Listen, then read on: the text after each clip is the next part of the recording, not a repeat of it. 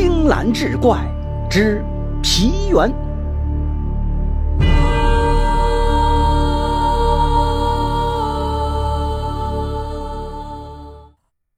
单说旧时，有个叫孙百人的书生，早年屡试不第，绝了入世之念，然后娶妻生子，靠祖上留下的百余亩薄田收租为生。虽说胸中墨少，却素喜书画与对弈。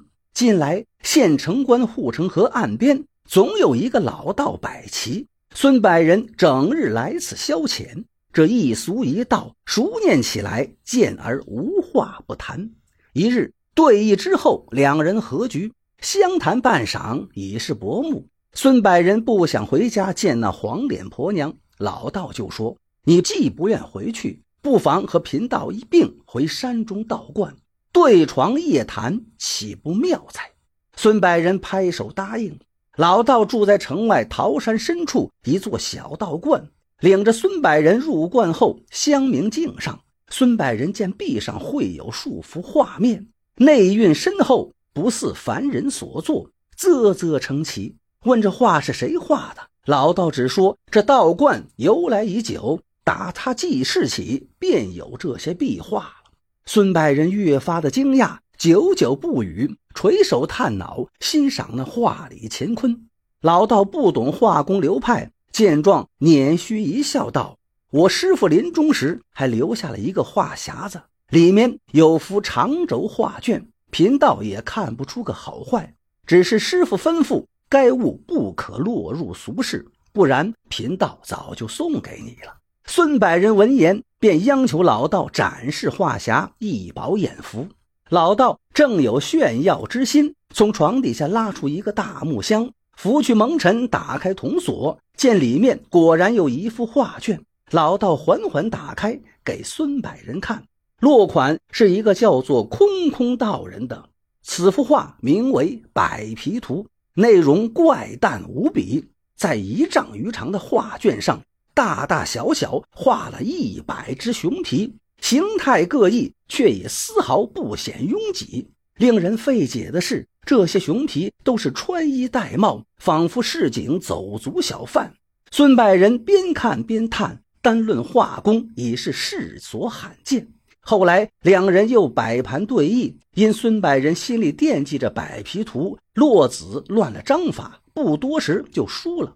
和老道又谈至深夜。旁敲侧击，老道语中透露，定然要遵循师傅教训，不会让这幅画落入花花世界。孙百人合衣而卧，眼前俱是大小皮熊飞舞，辗转难眠。听到老道的打鼾声渐入佳境，孙百人蹑手蹑脚的起身，趁着夜色，瞧见百皮图还在案几之上，于是抄起画卷，是窜出了道观。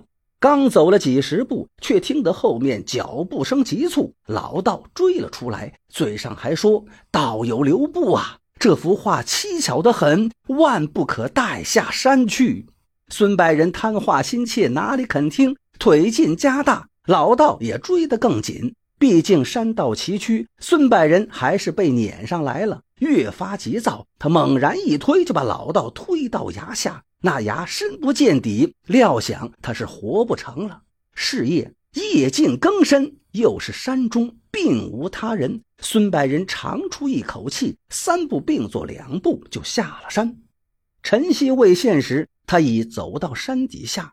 他若无其事一般回到家中，妻子问他昨夜去了哪里，孙百人随意扯了个谎。说和一个老友谈得晚了，就在人家府上住了一宿。妻子并不生疑。孙百人草草吃过饭，把那幅画卷展开，细细欣赏，越看越爱，就将它挂在卧房的墙上。无论睡觉还是起床，第一眼和最后一眼看到的总是这幅百皮图。忽然一夜，雷雨交加。孙百人听到异响，翻身一看，正好闪电落下，点亮了周遭。百皮图上的重皮似乎活了一般，喧嚣升起。孙百人还没来得及下床，这画陡然就增大了万倍，已将他纳入其中。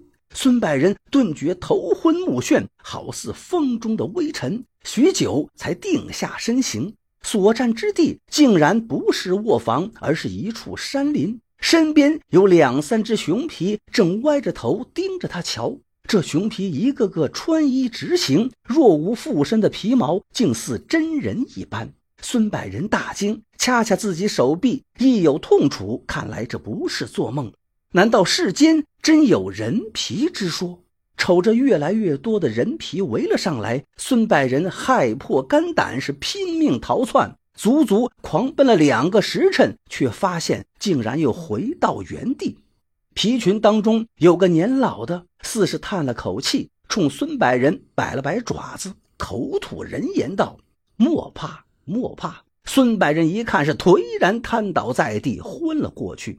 再度醒来，发现几只熊皮的关切目光。其中一只用瓢端来山泉，对孙百人说道：“喝，喝。”孙百人饮了两口，暗想：这人皮似乎并没有害我之心，我得打听一下这地方是哪里。于是试图和人皮说话，那人皮并不能快意表达，每次只能简单的说几个字词。就这样耗了整整一日，才知道这群熊皮。处处学人，此地就叫皮原，方圆数十里。它远在红尘之外，与凡间井水不犯河水。那个建造皮园的人早已作古，但这些人皮颇为怀念救人之恩，每日访人。孙百人暗暗称奇，难怪那幅百皮图如此栩栩如生，该是作者来过这个皮园。作为皮园唯一的人，孙百人。备受众皮爱戴，尊为上客。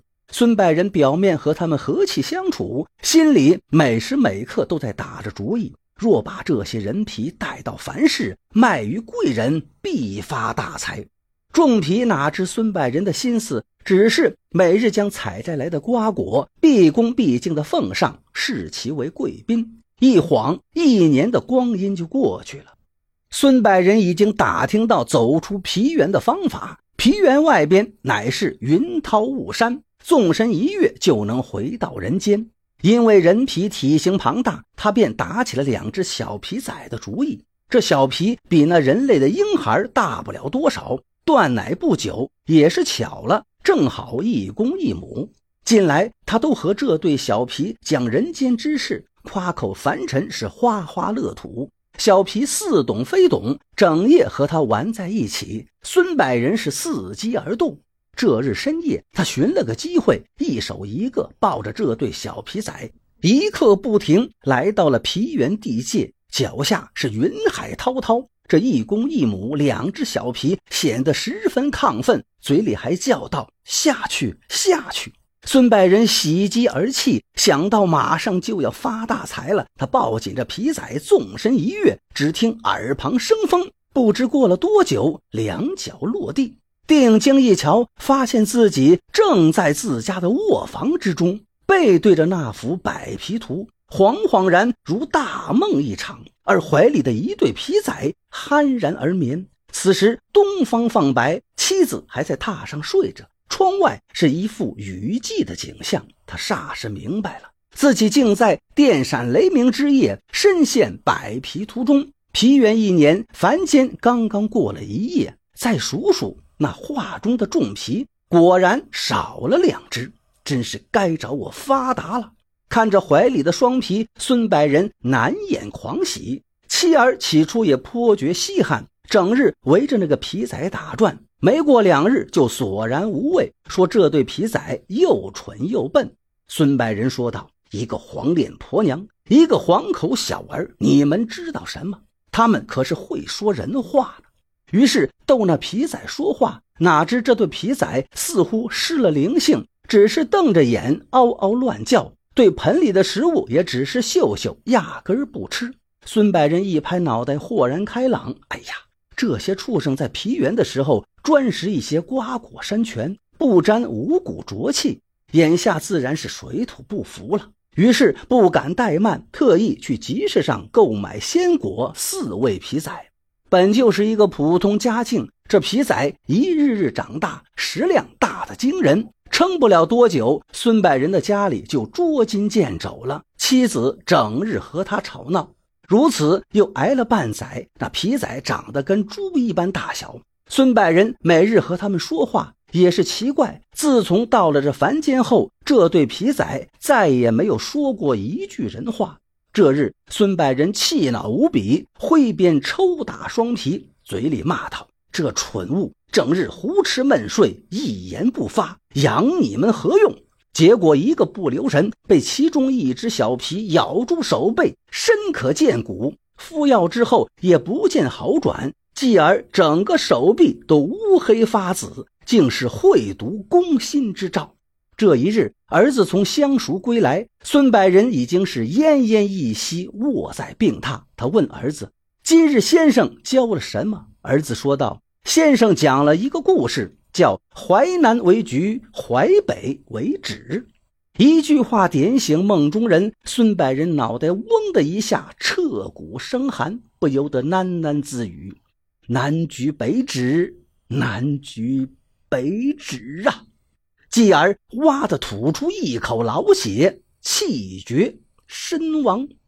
当日笼中双皮便逃之夭夭，遗孀在嫁。那幅百皮图本来要付之一炬，巧被一位乡绅看到，越瞧越爱，便问卖多少钱。他的婆娘气不打一处来，开口就说：“我要一千两银子。”谁知对方竟然慨然应允。后有好事者点了点画中的皮数，不多不少，正好百只。